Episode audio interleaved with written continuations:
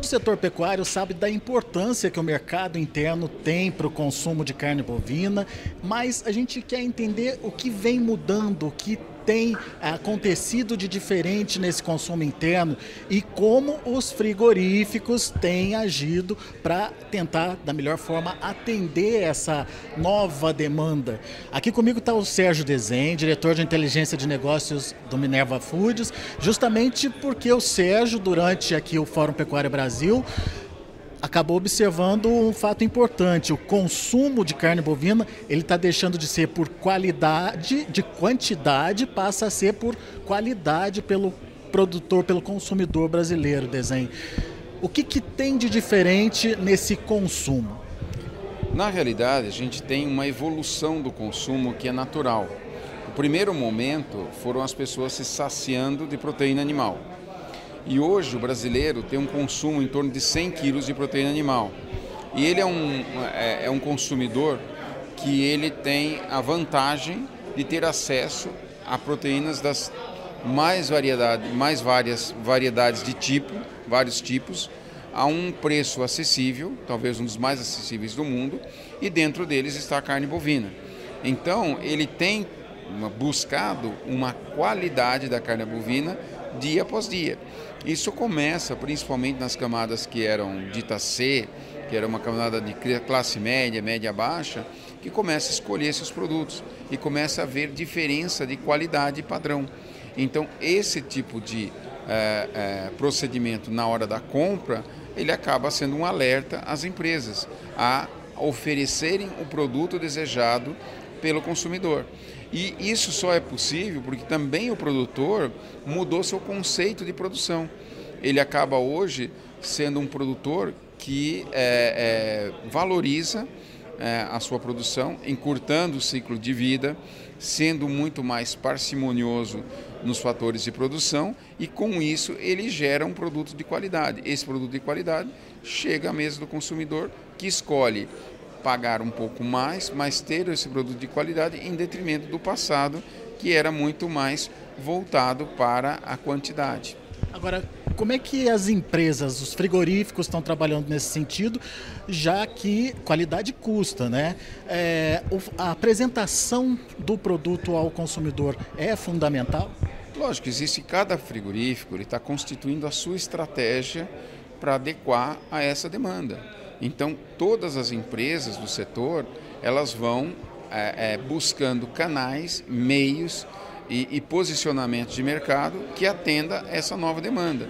Então, ela canaliza a compra, ele canaliza a venda, adequando uma coisa a outra. Então, sai na frente aquele que enxerga melhor e faz uma melhor leitura das duas pontas, do que eu tenho de produto no campo, o que, que eu tenho que é, originar e para onde que eu tenho que mandar. É uma adequação do produto à demanda. Então, isso é a necessidade que, os, que as empresas, vamos dizer, do setor têm que ter que constituir cada dia mais a utilização de pequenas porções, que chegou a ser uma grande sacada aí de aves e suínos, principalmente, ela chega também aí no mercado de bovinos? A gente começa a ver isso daí. Começa a aparecer em alguns casos, alguns tipos de corte. Existe a valorização de certos cortes, é, reposicionando no mercado de acordo com a genética do animal, com a, a precocidade do animal. Então, porciona, o porcionamento é um ponto mas não é necessariamente o único ponto, é um conjunto de pontos que vem sendo colocados juntos. E vocês é, também discutiram a questão do comércio eletrônico e a utilização aí é, desse processo para venda das carnes. Como é que é isso? Como é que está começando a ser discutido isso e qual que é a importância para as indústrias? Olha, o mundo, o, o comércio eletrônico, ele vem num crescimento, né? E para todos os setores. E o setor de carnes não deixa de ser, não deixa de ser é, um dos pontos. Então, dentro do Minerva, ele cria-se cria um canal muito exitoso já no Brasil, que chama Meu Minerva, no qual, principalmente é, é, B2B, né, consegue fazer aquisição do produto. E por que, que isso é possível? Porque existe uma confiança do consumidor, daquele que está comprando o produto, na naquilo que o frigorífico está vendendo e entregando. Então isso só é possível porque existe uma fidelização de qualidade e compromissos de prazos, de eh, qualidade, prazo e, é, para com o consumidor que é cumprido dentro desse sistema. E isso vem ganhando força ao longo dos últimos anos. Com a pandemia teve um boom enorme, mas isso não parou, continua crescendo. Vantagem para os dois lados, tanto para o consumidor quanto para a indústria. Para ambos os lados, para ambos os lados, os, os, as duas coisas, os dois setores o, tanto o consumidor, a gente está falando do consumidor aqui, o restaurante, a, é, a cozinha industrial, esse, esse consumidor ainda que está comprando, mas provavelmente um dia vai chegar até o, o consumidor final. Mas essa existência desses dois, de, de, desse canal, ele modifica substancialmente a relação entre os, as duas partes, que aproxima as necessidades de um com as ofertas do outro. E hoje esse tipo de comércio já tem um espaço importante dentro do faturamento da, da empresa? Lógico, tudo tem um certo, um certo, uma certa relevância. Como que a gente tem que enxergar? Um fator crescente. Para a gente finalizar, o contrário, a relação com os produtores e principalmente com pequenos e médios produtores. Ah, me parece que a integração, que foi um processo que deu muito certo com avicultura e suinocultura, é, de alguma forma está chegando também na bovinocultura? Como é que está isso? Eu não diria que é uma integração. Né? Nos moldes não tem nada a ver com a integração que você tem lá na, na avicultura. Aqui é uma convergência de fatores que são é, é, que direcionam a produção e a demanda da indústria no mesmo caminho. Então há uma convergência. A gente sabe dentro da indústria da importância que existe do produtor. Então a valorização do produtor, que muitas vezes, ah, porque o preço, o preço é dado pelo mercado. Se um frigorífico começa a pagar um sobrepreço sem ter uma, um, um passa para o produtor, um sobrepreço sem conseguir repassar isso para o mercado, isso é um mau sinal para todo mundo. Então a gente tem que ter uma política muito bem casada. Mas a indústria, uma indústria pés no chão, como é o caso do Minerva, ela tem enxergado a importância e a relevância de todo o processo produtivo dentro da porteira. Então, nessa, nessa direção de uma aproximação entre o que nós, o nosso consumidor pede e aquilo que o produtor pode oferecer, é a aproximação e isso está dentro do bojo da, da indústria. É uma forma de incluir pequeno e médio também nesse processo. É um processo de inclusão dos pequenos e médios, principalmente através de mecanismos de boitel ou coisa semelhante. Tem funcionado?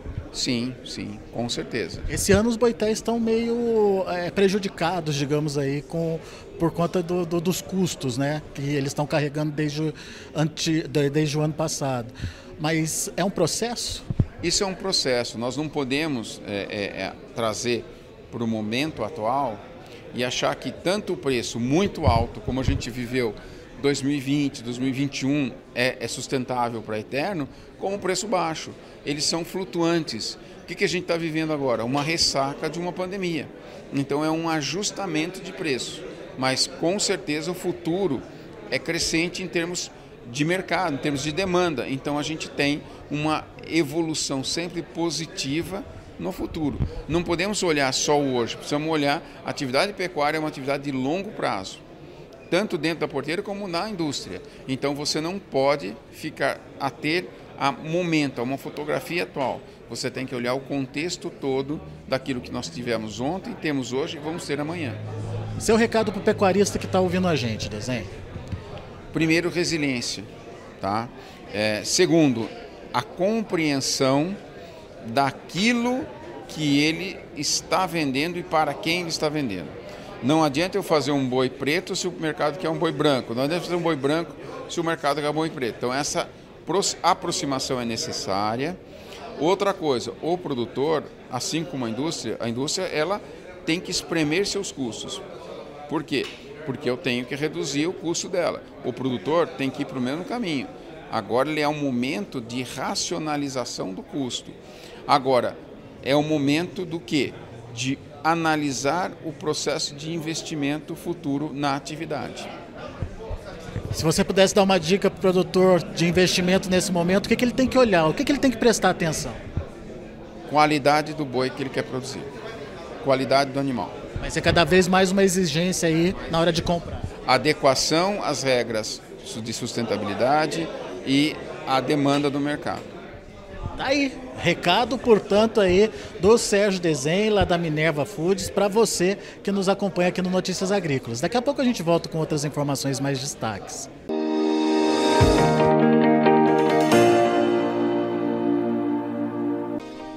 Se inscreva em nossas mídias sociais. No Facebook, Notícias Agrícolas. No Instagram, arroba Notícias Agrícolas. E em nosso Twitter, arroba Norteagri. E para não perder nenhum vídeo, não se esqueça de nos acompanhar no YouTube e na Twitch Notícias Agrícolas Oficial.